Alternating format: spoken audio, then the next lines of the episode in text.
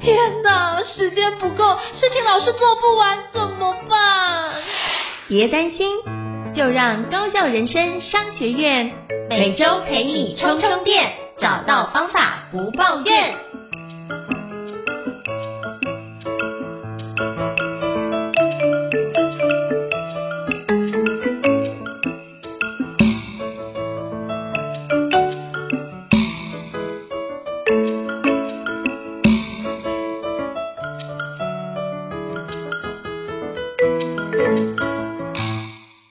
大家好，我是赵英成，欢迎大家来到高效人生商学院 Podcast 新书访谈节目。今天我要想跟各位介绍一本书，那这本书叫做《人生顺利需要设计，偶尔也需要演技》，黄小柔女人柔性觉醒的二十堂课哦。那大家原来看到这本书，可能想说哇，这是知名艺人黄小柔老师跟我们分享的一本著作。可是我看完这本书的时候啊，我真的觉得真的是。很不一样，然后觉得很多里面的写的文字都深得我心，很有共鸣哦。所以今天非常荣幸能够呃在布克出版社的帮忙，然后能够邀请到小柔老师来跟我们分享，就是他这本最新的力作，就是人生顺利需要设计，偶尔也要靠演技。那我们欢迎小罗老师，Hello，小老师你好。Hello，大家好，大家好，要叫什么歌？是 是是，好，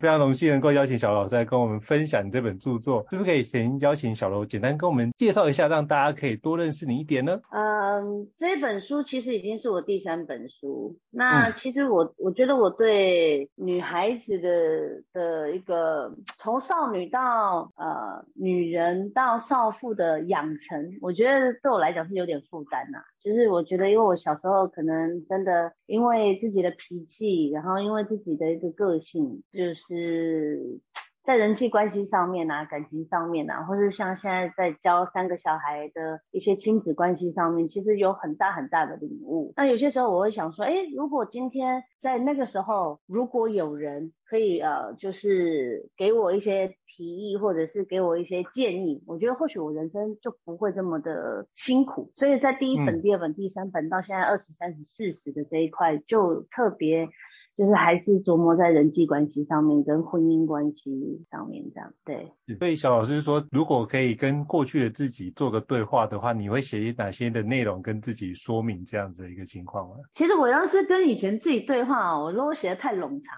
我觉得我以前是不会听的，因为那种心灵鸡汤，你就觉得有完没完，走开啊！我应该我的个性应该是这样，所以我就尽量用一些比较浅显扼要，然后尽量都是用故事的方式去引导，嗯、也是。希望可以跟自己对话。其实我在每写一本书的时候，我觉得都好像在跟自己的那个时候和好，然后重新的在审视，或者是去嗯思考说，哎，如果同样的事情发生在那个时候，跟现在我这个时候，那我可以找到什么样的共通点？因为其实我觉得过去的事情你要去改变，其实很难。我相信很多年轻人或者现在正在应对呃一些问题的呃女人，呃很多时候他们看不见问题的本身。可是你如果用故事去把他们的注意力给集中，然后再去以分享的方式，然后去跟他们对谈，我觉得这个方式可能或许在我那个时候可能就会，哎，好像是，而且我会觉得很有安全感的方式，呃的一个状态环境下，这个氛围我可能就会开始把自己比较黑暗的啦，或是比较呃需要。呃，被，所以我觉得有点像辅导啦，需要被辅导的方的问题就会讲出来，而且会就是会对症下药，而不是就是一直在活在情绪里面这样。是，所以就是不是用说教的方式，是用很多的案例故事，把那个心路历程用分享的角度邀约他可以一起聆听，或许可以有不一样的可能性出现，然后不会陷在那个情绪里面。嗯、我觉得这是一个很好的觉察，超棒的觉察。嗯嗯嗯。对，因为我觉得如果是，我觉得大家都不喜欢被念啊，因为爸爸妈妈，我身边长辈已经够多。够多这些话话语的压力了，所以我觉得，其实，在看我的书，大部分我听到的 feedback 都是说很顺，然后也可以很很轻易的去感受到我想要表达的。那感觉很多事情都是好像是我自己在对自己讲，他们很像是第三者在看我在讲这件事情，然后导致就是他们去，哎，好像是不是自己也有这个状况，或者是甚至勾起他已经忘记了这件事情的状态，然后重新也去审视完之后，跟自己和好之后，他好像就变得比较舒服一点。嗯，所以我那时候就觉得，哇，这本书是一个非常自我探索跟疗愈的一本书。嗯、对，所以我那时候看完也是有类似的感受，就是。哦，我也提醒我自己，哎，之前有没有遇到什么样的情况？那我怎么样做处理？然后可不可以跟自己做个和解？然后继续往前是是的，真的真的很重要。对，因为我在里面其实也看到，就是小罗老师从二十、三十、四十的历程，那也会想到，哎，我自己的二十、三十、四十的历程。那是不是可以先邀请小罗老师分享一下？你在不同年龄的阶段的人生观跟价值观有什么样的变化呢？哦，变化很大哎、欸！我二十岁只有觉得说，我想要赶快出人头地，嗯、我想要 do something，、嗯、就是我刚出社会，当然就是会希望呃大家看自己的眼光，就是会去一直去在乎，哎，他他怎么讲我，他怎么看我，然后我在他们的呃评断里面是什么样的一个人，总是会去追求别人的。思考自己的所有的一切，所以我就是二十岁过得很用力，在生活上面啊，所有的一切就是都弄得好用力哦，不管是可能 连玩乐也玩得很用力，就是会很希望自己就是可以燃烧，然后那时候没有刹车啦，自己所有的状态就是想干嘛就干嘛。那到了三十岁之后。其实就刚好是我认识我先生的时候，那我先生大我十二岁，就当他进入我的生命的时候，其实我的眼界有点不太一样，因为他就我比较像一只马，因为通常都是男生比较像一匹马，我觉得我比较像一匹野马，然后就是有他在呃呃跟陪伴我，然后在我嗯、很冲动的时候，他会稍微、呃、摸一下我，告诉我说，哎，你太冲动了。很多事情你好像要哎要多面思考，或者是说哎你的你在面对很多一些人际关系上面，是不是好像太太用力啦？因为那个好像都不是很健康的。那在不健康的一个状态下面，好像就会影响到我的情绪。他是很理性的人，所以他会希望说我多一点点理性就好，不用太多，这样子我就不会常常为了一些很不重要的事情。或是很在意别人嘴巴所讲的事情而感到难过，那这个确实是提醒我啦。我觉得就是另外一半是很重要的，就是如果你旁边 是个猪队友，比你脾气更差，比你需要更拖住他的时候，其实我就就可能我就会本末倒置，就是到最后可能就会。所以我在三十岁的时候，就是人生就开始慢慢的了，速度就开始变慢，可能以前是一百以上，那可能在三十岁就是在安全标准里面。就是说，你可能在开高速公路，他写九十，我就是开九十啊，我就不会再往上跑。这种觉得就是，哦，平稳的。日子是不错的，然后平稳的情绪也是不错的，然后嗯，没有太多必要的话，其实顺顺的蛮好的，然后就开始进入婚姻，然后四年生三个小孩，到三十八岁才真的又在完全回到自己，因为我觉得，因为结婚其实就是把自己的生命分掉了一半，生活啊，所有的思绪啊，你不可能像以前男朋友，你可以说啊我没有空哦，或者是 搞不好你会被说没空的那一个，但是。先生跟老婆，他是绑在一起的，是核心嘛，所以就变成是说，我的生命，我我嫁给我先生，我已经生命分掉，我的生命，我的生活已经分掉了一半，然后再来，呃，这三个小孩又再各分了一半，所以我的所有的状态，其实在被分裂的时候，我觉得那个要重新再升级，嗯，常常有人在讲嘛，二点零、三点零，其实我的二点零大概是在那个时候才才产生的。就是啊，我已经突然间我就发现说啊，我我是一个妈妈耶，诶，我也是个老婆，然后我又发现好像又跟我以前的自己的形象、思考、行动力都差很多，然后我就花蛮久的一段时间去跟自己整合，那个那那一段时间蛮蛮蛮不舒服的，就是会觉得说啊，却突然觉得自己很没有价值感，不知道你老婆会不会？也有时候会有这种情况，对，会，然后会比较多的时候会需要别人的关心，而那个如果少了一点关心，就会就感觉好像踩到地雷一样，嗯，就会整个瞬间有一些情绪出现。那可是我觉得这个也是一个历程嘛。对对对，就是女人的一个一个过程，因为我觉得，嗯，尤其是生完小孩的的女人，她要再重新再回来面对自己的时候，她就会觉得说。那我该是像以前那样任性，然后比较没有没就是恣意的去享受生活嘛？但不可能嘛，因为孩子小，那我们的所有的行为、我们的思考逻辑，每天都在影响自己的小朋友，所以影响就是大家彼此拉扯跟牵扯的这一段时间。其实，在三十岁是我花很多时间在适应，所以其实你说人生不一样的的那个波浪，不要说风浪啦，哈，因为风浪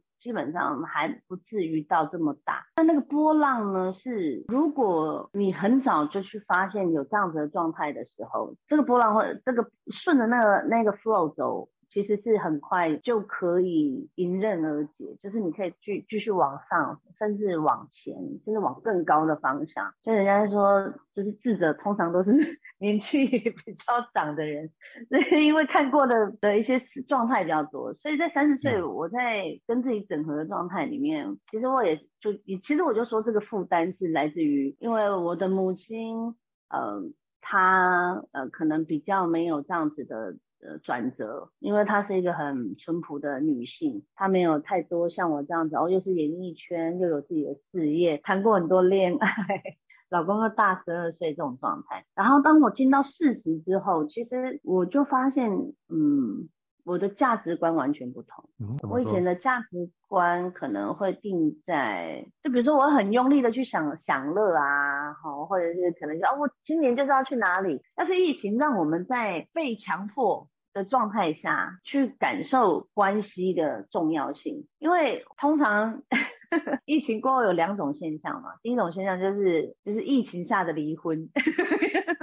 以及疫情下的的一个人生的一个进化，就这两种嘛。那我觉得这两种当然都还就是在我四十岁的时候，很快的就是还好我有这三十岁的一个对自己的一个期许啦。啊，不然如果再进到像这样子的，呃，这样子大环境的一个疫情下面，我觉得很容易垮。嗯，对，我觉得整个生命就变得更不同，就会觉得说，哦，以前常常想说，哦，我就是要多赚一点钱，我才觉得我才是人生的胜利组，或者是我才是人家讲的，就是那个脱鲁啦，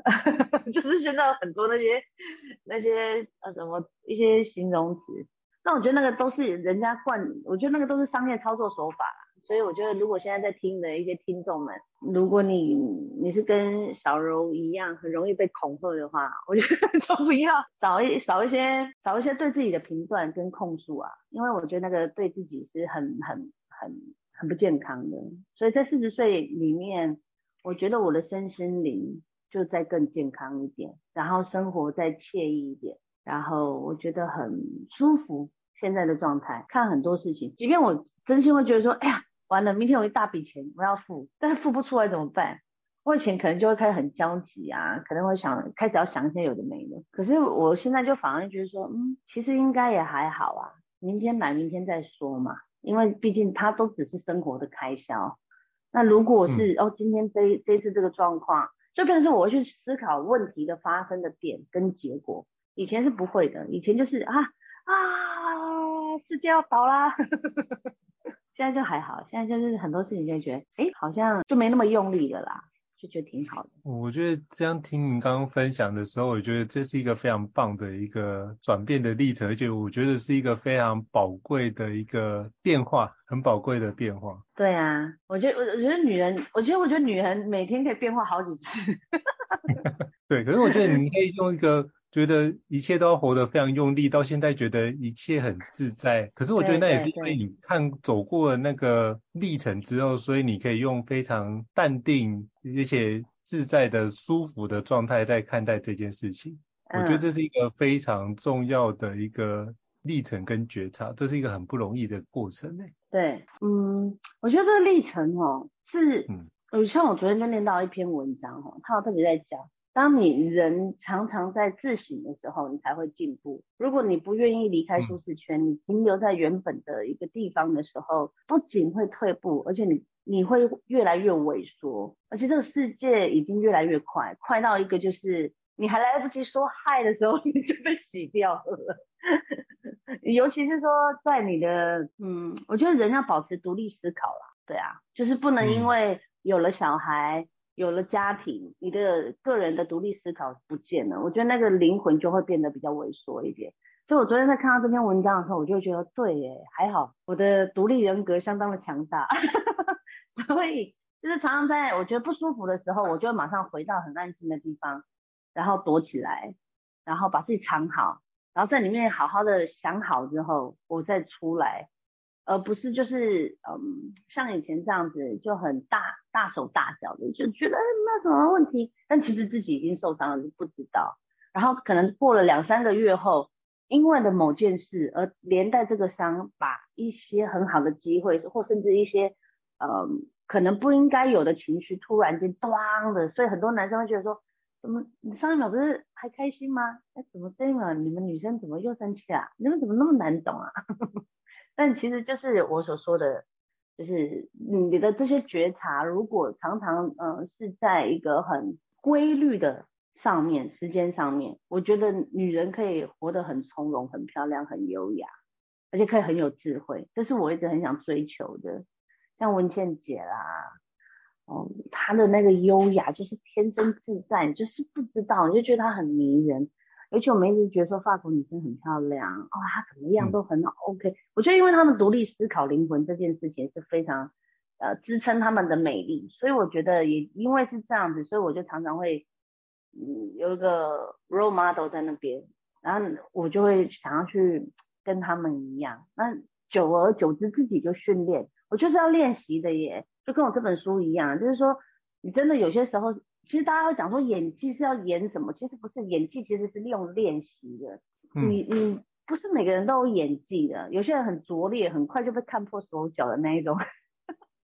那种就很拙劣，所以。是需要练习的，所以你要到有一个演技，基本上你也是是一个，呃，人生是有点层次的女人的的思考独立的一个状态下面，你才有可能去呃面对很多问题上面是很很轻松的，就是拨过去，而不是让它进到你的生命里面，再起一些不舒服的状态这样子。我觉得这是一个非常不容易的历程。我就想到之前我有听过我前辈跟我讲的一句话，他是这样说：他说，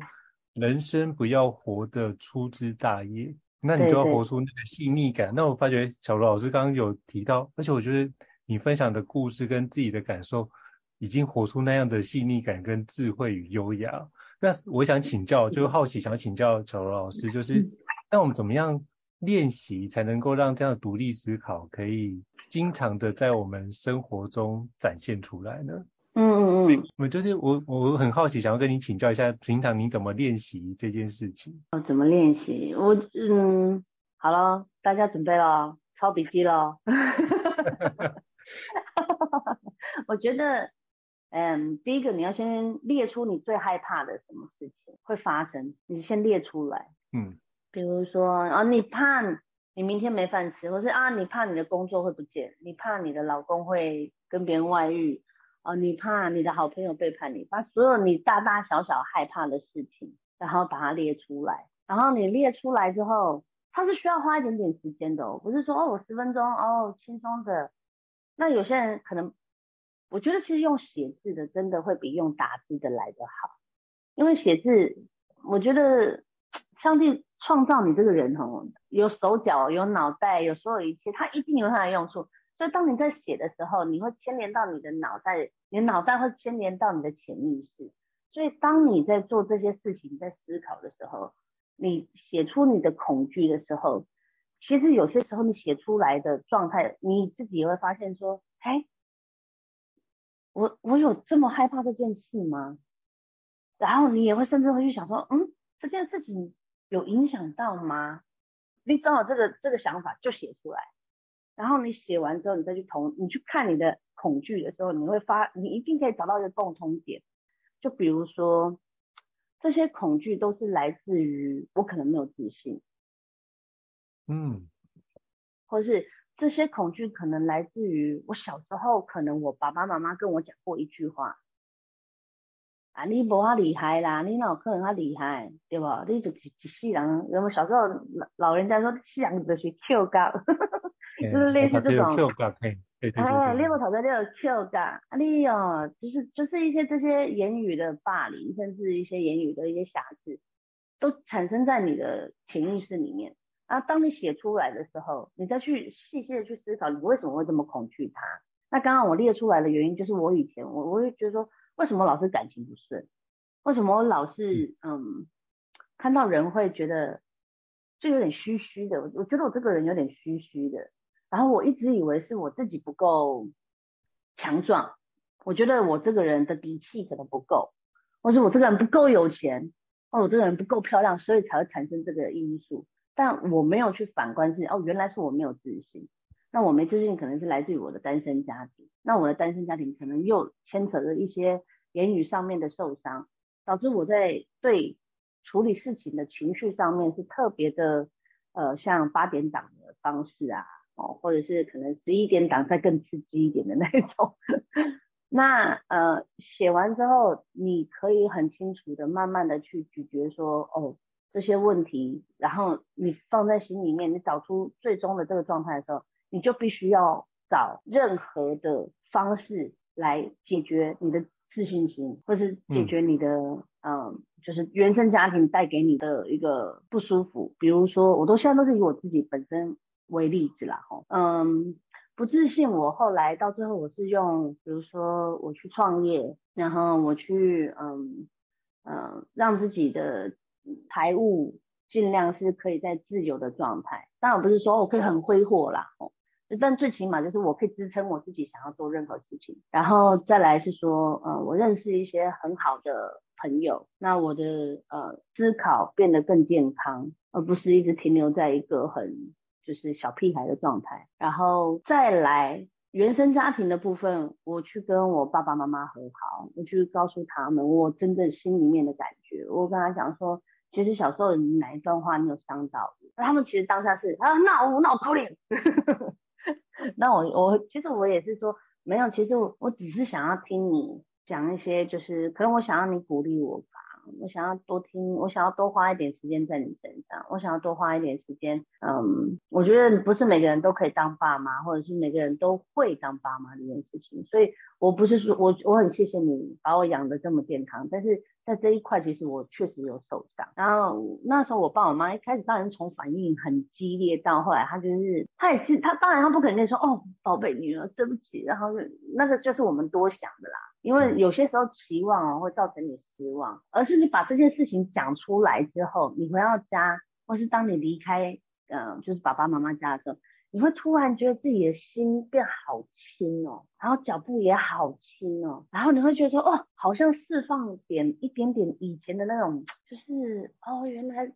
这件事情讲出来这么重要，嗯，然后我那个时候还会讲完，其实当下都没事哦，回到家就开始狂哭。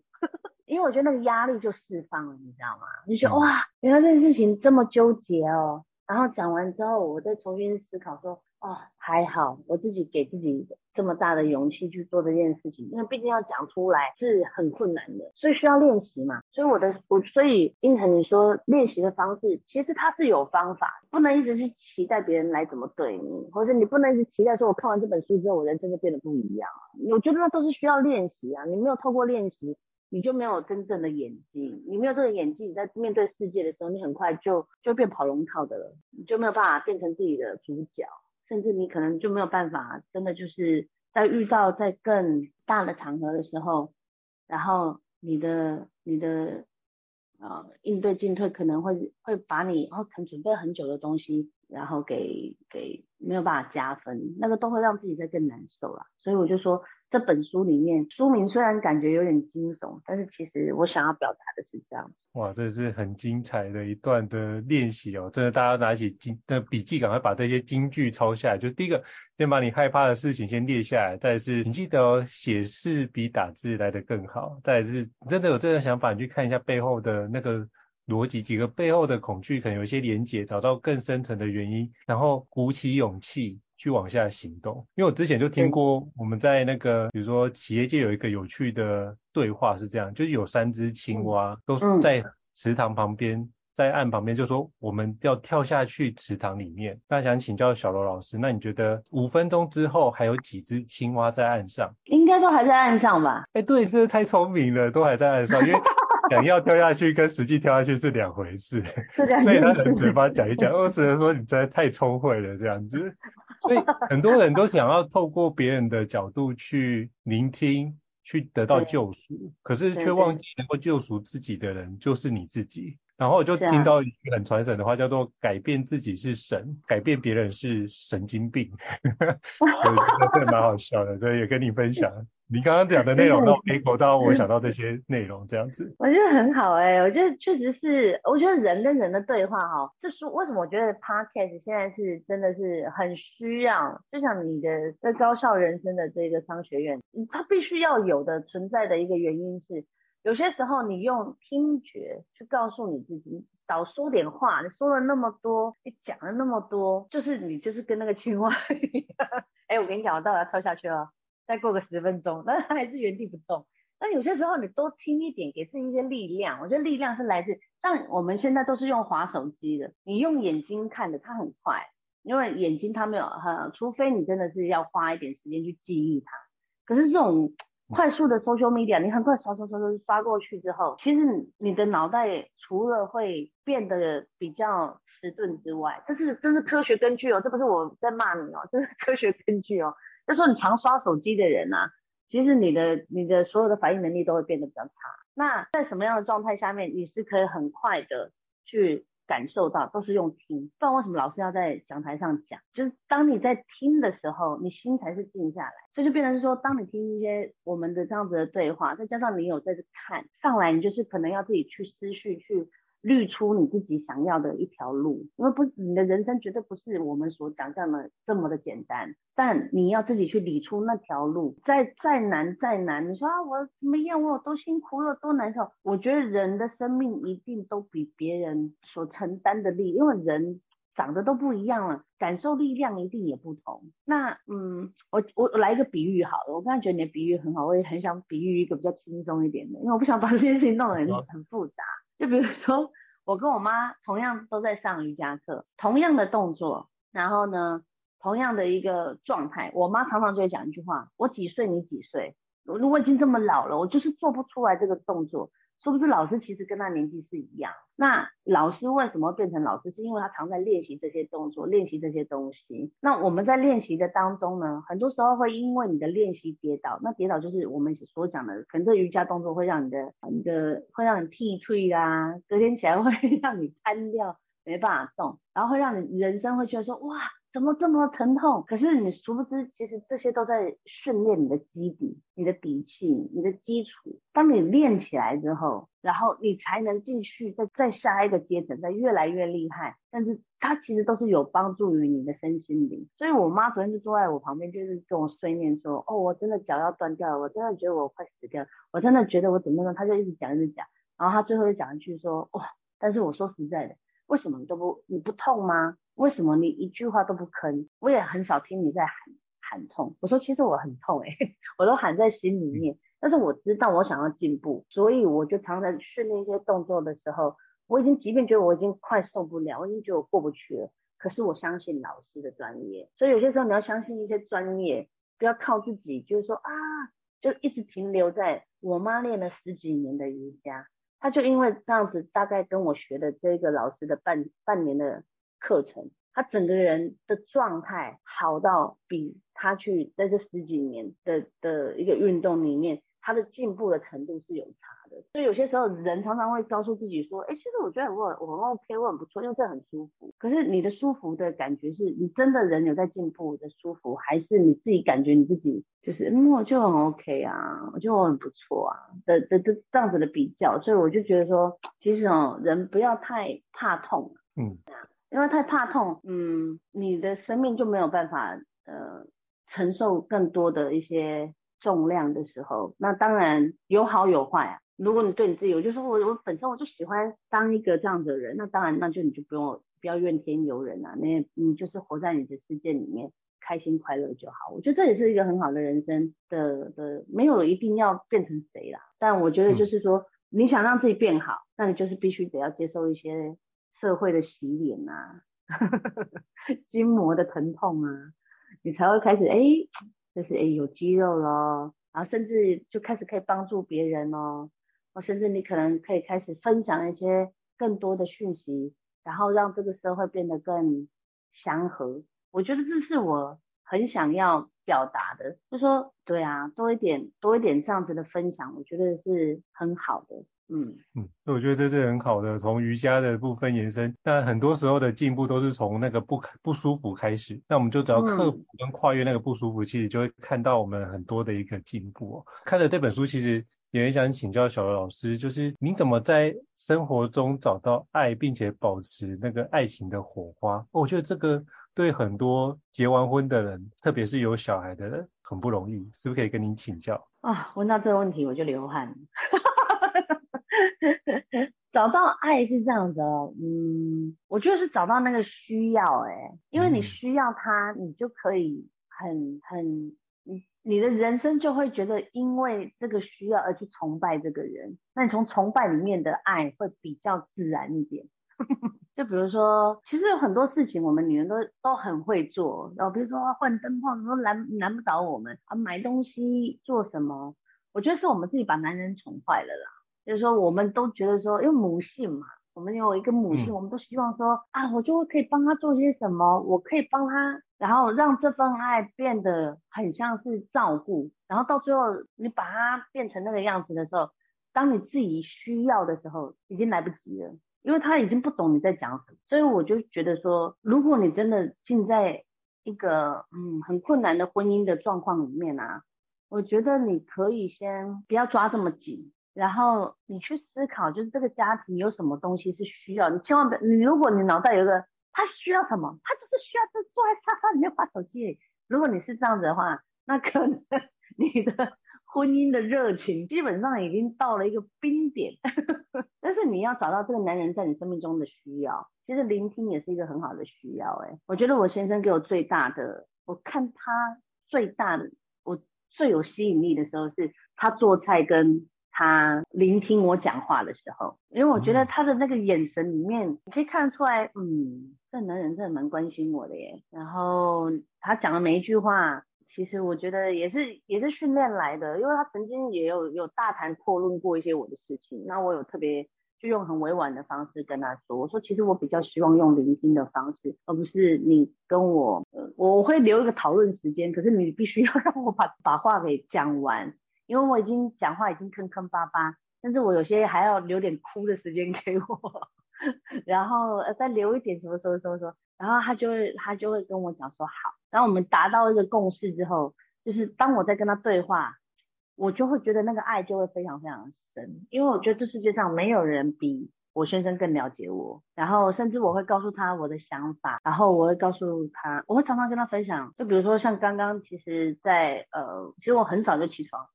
然后我先生因为送小孩就会回回来睡回笼觉嘛，他今天休假，然后他睡回笼觉的同时，他就睡了，呃，他就起来开始噼里啪啦一直跟我讲一些他做梦的事情，然后再跟我分享他好多那种就是那种他很就不是现在我我现在我因为我等一下必须要接受应城的访问，我必须要化妆，我必须要干嘛，我必须要干嘛。我就必须停下来，我所有手上的东西，我就跟我自己讲，我要坐下来听他讲。讲完之后再很委婉的说，我待会要访问，所以我可能要先离开现场一下。你还有很重要的事情跟我分享吗？说没有了，讲完了。我说好，那很好。那你如果需要用厕所，你也可以进来再继续跟我分享。可是我现在会离开这个现场，可以吗？他说可以。你不要小看这个哦，这也是练习来的哦。我以前就是，我以前会直接顶回去，你可不不要讲，我倒很忙哎，记呀。跟你讲，婚姻的杀手都是从这边开始。然后我就从一些嗯婚姻很幸福的人的身上去听到他们这种比较智慧的相处方式，这就是演技了，好吗？我就用这样的方式很委婉的演出一段说，其实我内心很急，我也很不想听，但是我就是必须得要演出一段，嗯，真的，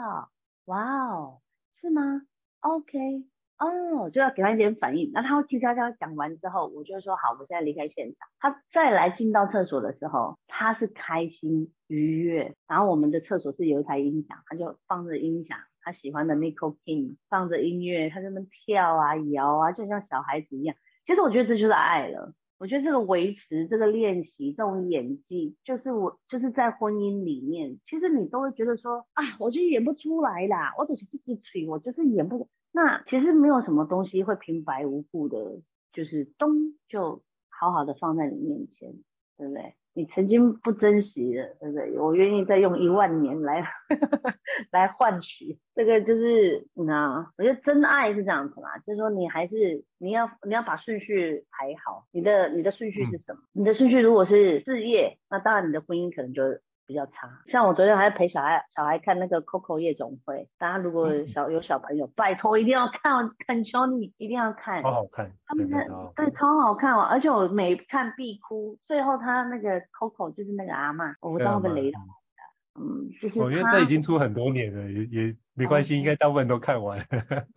好，就是他跟他爸爸的那个思念之情，哦，他的那个关系的连结，然后。呃，我觉得就是好多好多爸，我觉得我很也也很奉劝，不是说你叫小孩看，爸爸妈妈更要看。你在里面你可以很清楚看到爸爸妈妈就是很自以为是的，但其实他们后面都有一个悲伤的故事。我觉得那个都是我们、嗯、爸爸妈妈为什么这个反应，跟我们为什么会有这样的个性，跟我们为什么会有这样的环境。其实它后面都会有一个悲伤的故事，而造成我们现在的窘。所以我的意思是说，如果你现在婚姻不够幸福的话，你是不是思考一下，是不是你的人生的排列有点出了问题？就是说，如果今天同样的一个，就是你的顺序不是以先生为，有人甚至会把小孩放在第一位哦。其实我觉得这也会破坏婚姻很大的一个平衡。嗯，所以顺序如果是目前，诶，可能目前的情况持续产生，或许我们可以把那个顺序。重新思考一下，做一些转变，会有不一样的可能性出现。对，我觉得，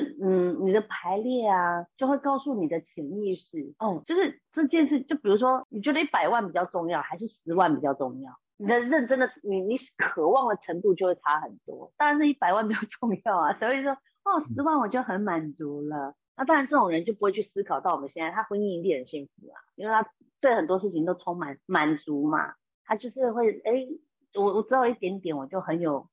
我就会很感动，我就是充满感谢。你会感谢在常常在嘴巴里面，像这样子的人，他一定是幸福的。但如果像我们这种比较市侩一点的，觉得一百万好像比较重要的时候，我们的态度就会不不一样嘛。面对一个身价高的，一个身价再更高的，上面对身价的郭台铭的在在高，郭台铭的老板，你就会觉得哇，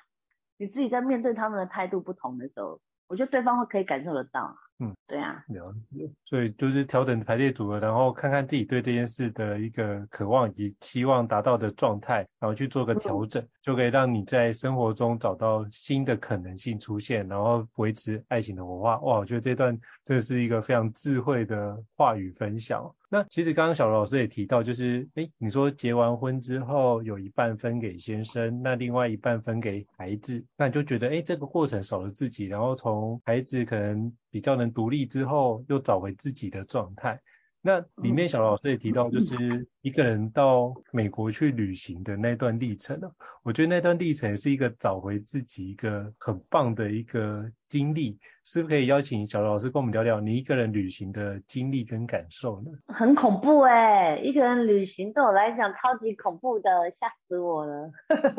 我现在在想，我永远不可能一个人去旅行。我我是一个很需要有人陪的，嗯，就是我需要做很多事情，我我就是会把我不我不我一定会有人陪我做完这件事。然后我没有办法一个人去做，比如说包括旅行这件。那为什么我在三十岁那一个时候，我约我想要去做，我想要知道这件。有多恐怖，就跟恐怖箱一样。嗯、就比如说，你明明摸的是个吐司，可是你会觉得自己像在摸大便，你懂吗？就是说，你没有看到这个恐怖箱里面的东西是什么的时候，你那恐惧是无限放大。但我、嗯、我我不喜欢被控制的感觉，我不该思维敢不敢，我就会不想要被。嗯，很多东西给控制住，我这样这样子的恐惧无限放大的同时，我会想要知道它的原因到底是在哪，所以我就跟自己讲，那与其害怕，那我们就来看他会有多害怕，所以我就订好了一张机票，然后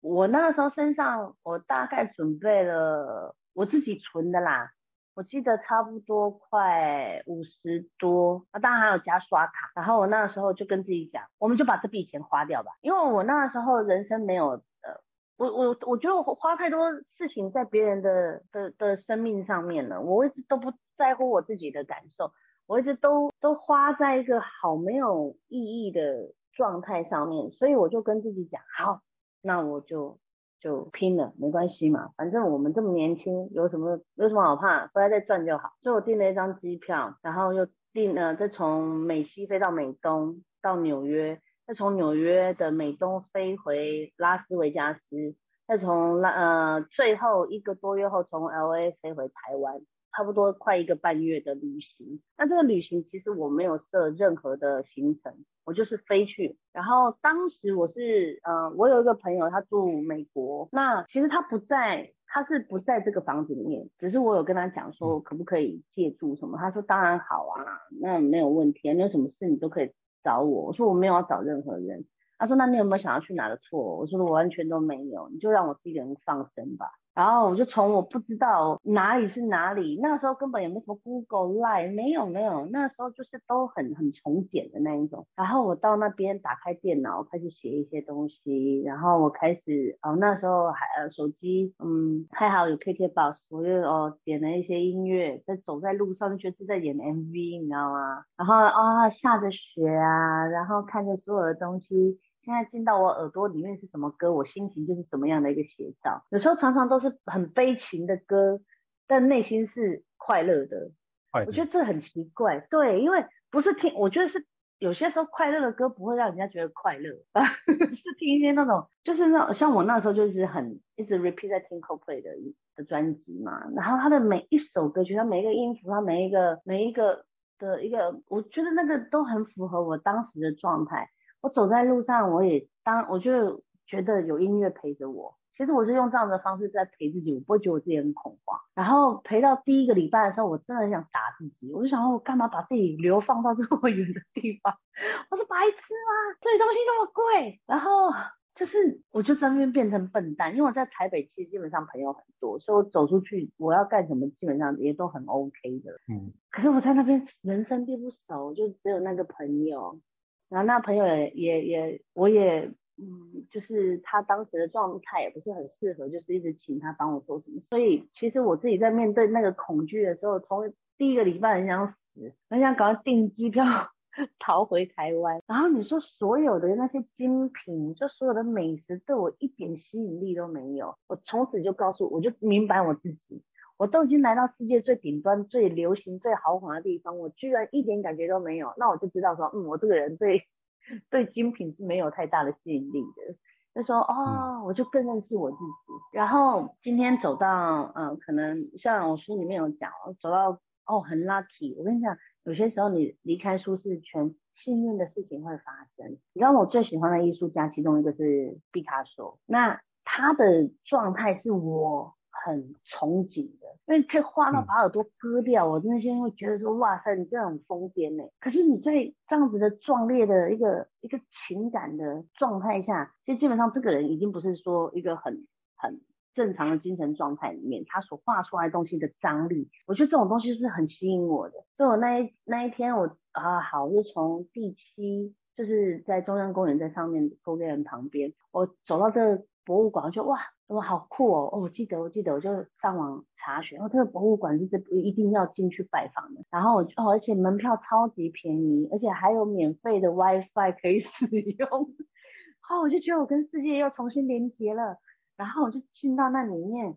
然后我就发现奇怪，为什么就是整个全部都是毕卡索的的海报？我才知道他是毕卡索的呃人生画作。的经典经典的画的展览，从粉红时期、蓝色时期，然后到他最后濒临，就是已经快死亡，然后割下耳朵，然后到他的自画像的那一刻，那几张我都看过，然后我就走到最上面，而且他，我觉得其实国外确实在某部分上面是很自由的，他让我，我觉得他的那个自由，而他的自由解放了我很多禁锢自己，就是我可能不能。不能在一个很微醺的状态在博物馆晃来晃去，或者是我不能很恣意的，就是花好多时间可以在那里面就站在那边站好久好久好久好久，就是我会担心别人怎么看我，我会担心别人怎么怎么怎么思考我这个人怎么好奇怪啊，怎么看起来怪怪的啊什么的，我都会去思考这些。可是我在那边我就完全不会，因为我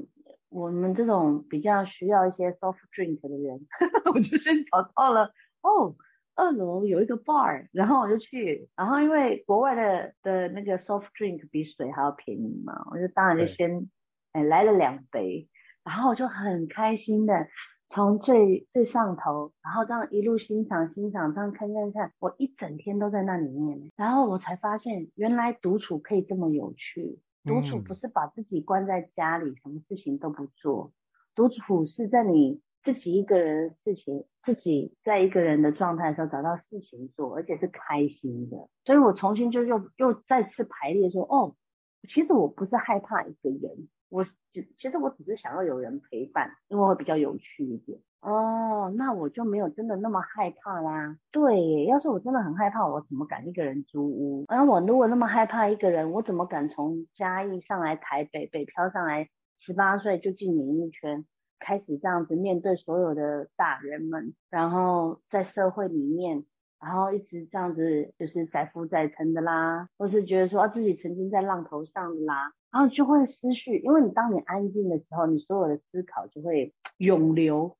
就哇，因为全部你就会一直在想，哦，原来我没有这么的严重嘛，还好嘛，所以当我整个旅程回到台湾的时候，我好像就没有这么。恐慌一个人，恐慌跟恐惧是两件事哦。我以前是恐慌，我觉得我一个人可能就会呃，然后就死掉的那种。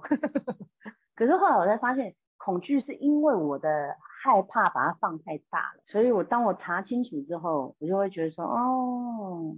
但我还是不会一个人嘛，因为我觉得那太无趣。我喜欢有趣的人生，那这样子就不会有恐惧了。所以我就会知道说，我喜欢一个人跟不喜欢一个人的原因，不是来自于我害怕。可是我不喜欢我的我的生活太无聊，就这么简单。嗯，哇，我觉得这也是一段很棒的一个感受，因为我那时候看就是这本书看到那一篇的时候，也觉得，哎，一个人做自我对话，而且在就是美国生活一个多月，这是一件不太容易的事。因为我自己也在美国读书，就发觉刚开始也会遇到这个状况。第一个月就是就想问自己，我干嘛把自己来到这个。天寒地冻的地方，然后一切都不习惯。可是那个就是很适应的历程。当过了之后，忽然现在回过头来去看，很多的时候反而是因为感谢自己的那一段的愿意出发的勇气。然后现在对，对，对，那个勇敢很重要，对，对，很重要，很重要。所以我为什么会想要特别邀请小罗老师分享这段故事，是因为。我觉得很多听众也需要那一份勇敢。对对，明白。所以您的那个一个人出去旅游这件事情，也可以带给其他人，可以有一些勇敢，开始跨出那一步去做自己想做的事情。我觉得这应该是。嗯，我觉得要相信自己耶。我觉得你一定要查查出真相，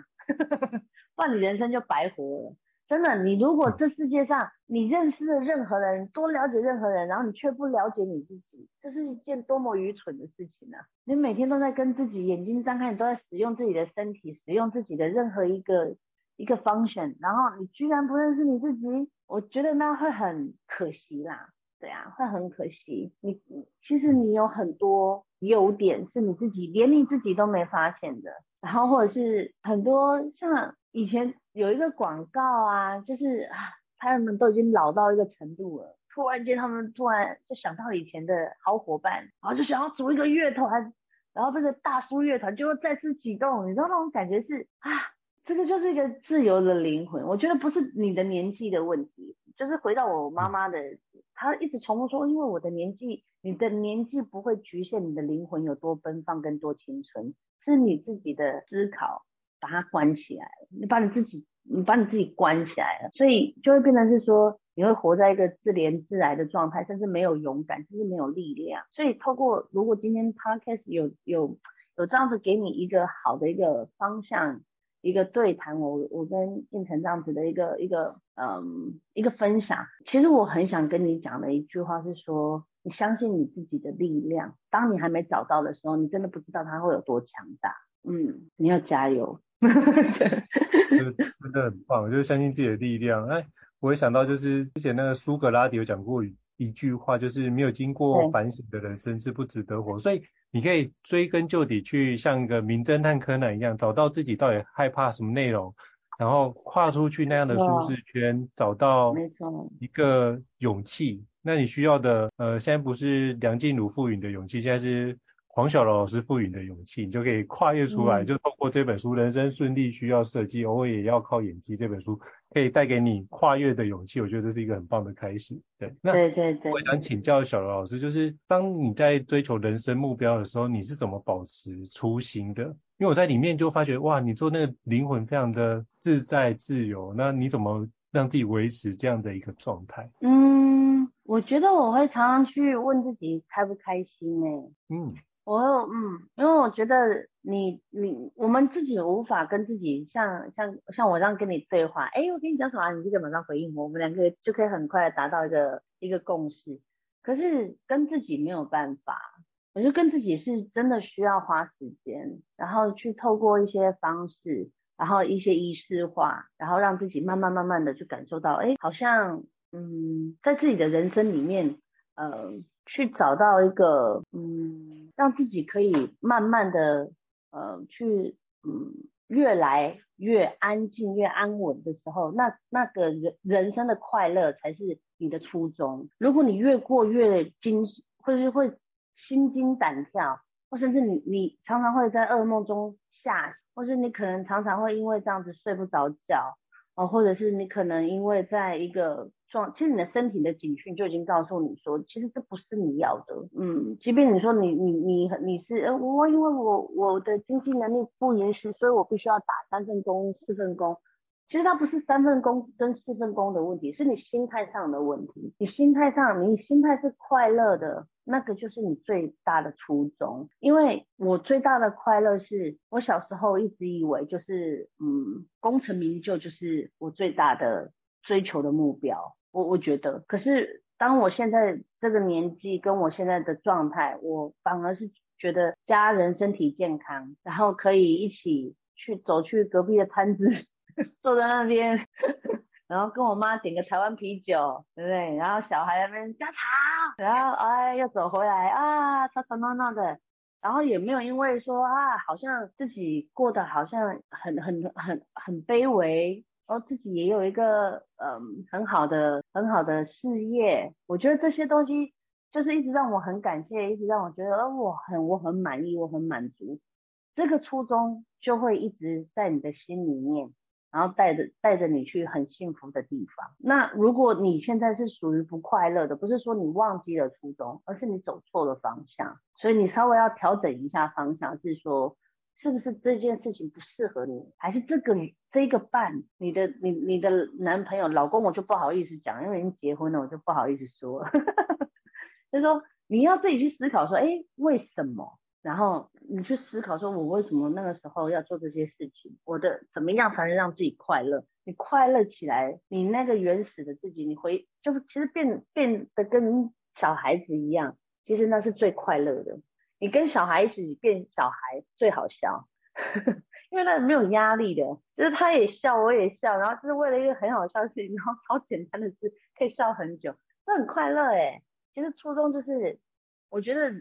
尤其是这几年呐、啊，我这几年嗯发生了很多一些巨大的的变化，比如说我身边很多的朋友离开，甚至我爸爸这些亲人们，他对我对我来讲，我就一直觉得说。我功成名就又怎样？我我反而会觉得说，那我的快乐，人生来的时候也就是这样子，我走的时候也就是这样子。那我要让我自己快乐一点。我我去做很多事情是有意义的。我做很多事情是，嗯，你有意义的事情做完之后，你那个力量回到你心里面，你自然而然的那个快乐就会出现，然后你的初衷就会一直在那边支支撑着你。因为有些时候，当你失去了这个这个快乐的时候，你就会迷失在这个世界里面。我觉得这是一个非常重要开始，就是先让自己感受到快乐，然后感受到对于生活很多的美好，那你就会发觉开始感谢跟非常期待很多的周遭的事情发生，然后让彼此都可以过得更好。如果是在这样的一个路径上的话，其实都是一个表示你真的过得还不错。那如果你走错方向也没关系哦，那就是可以静下来调整一下，透过小罗老师的一个分享，或是看小罗老师的著作，可以让你自己重新再启动，也是一个很好的开始哦。那非常感谢小罗老师跟我们做这么精彩的对话。那如果各位听觉得，就是高校人商学院不错的话，也欢迎在 Apple Podcast 平台上面给我们五星按赞哦。你的支持也是对我们来说很大的鼓励。那如果呢，想要听相关的一个新书的内容，也欢迎留言让我们知道，我们会陆续安排邀请像小罗老师这么专业而且有智慧又聪慧而且超厉害的一个的专家来跟我们分享，就是他的一个心路历程跟他的一个想法。好，再次感谢小罗老师，谢谢你的精彩分享。谢谢，谢谢大家。好，拜拜。拜拜。高校人生商学院。掌握人生选择权。